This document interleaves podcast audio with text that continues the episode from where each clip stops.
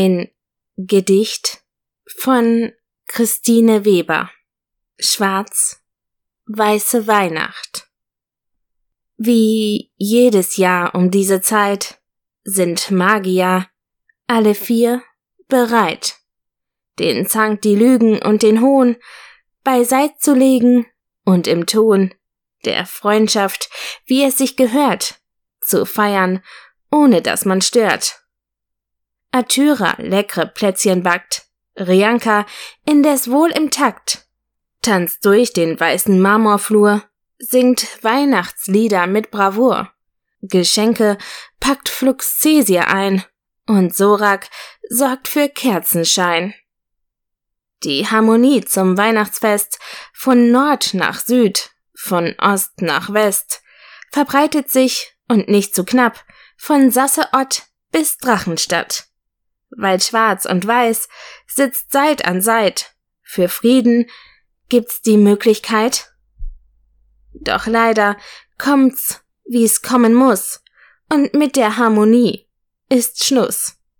Als Cäsir eine Socke nur Atyra ins Geschenk tat stur, als hätte sie's geahnt, war sie's, die jeden Keks versalzen ließ.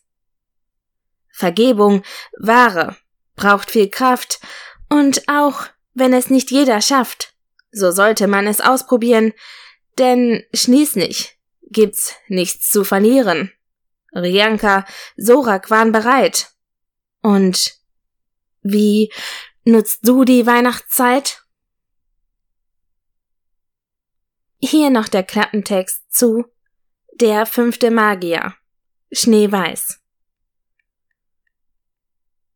Als Licht kam ich in diese Welt. Als Schatten bemächtige ich mich ihrer. Seit der Krieg zwischen den vier Magiern und ihren Drachen die Welt entzweit hat, führt der junge Nomade Sorak fernab jeglicher Machtkämpfe ein friedliches Leben. Als eines Nachts das Unglück über sein Dorf hereinbricht, findet er sich an einem Ort wieder, der nur schwarz und weiß zu kennen scheint, inmitten von Schuldgefühlen und aufgezwungener Verantwortung versucht Sorak, das Lügennetz zu entwirren, das zwischen Freund und Feind bald nicht mehr unterscheiden ist. Doch die Wurzel allen Übels reicht noch viel tiefer, als selbst die Magier hätten erahnen können. Eine Geschichte über Mut und Angst, Vertrauen und Verrat, Hoffnung und Verzweiflung und die Fähigkeit, die Dunkelheit im Licht zu sehen.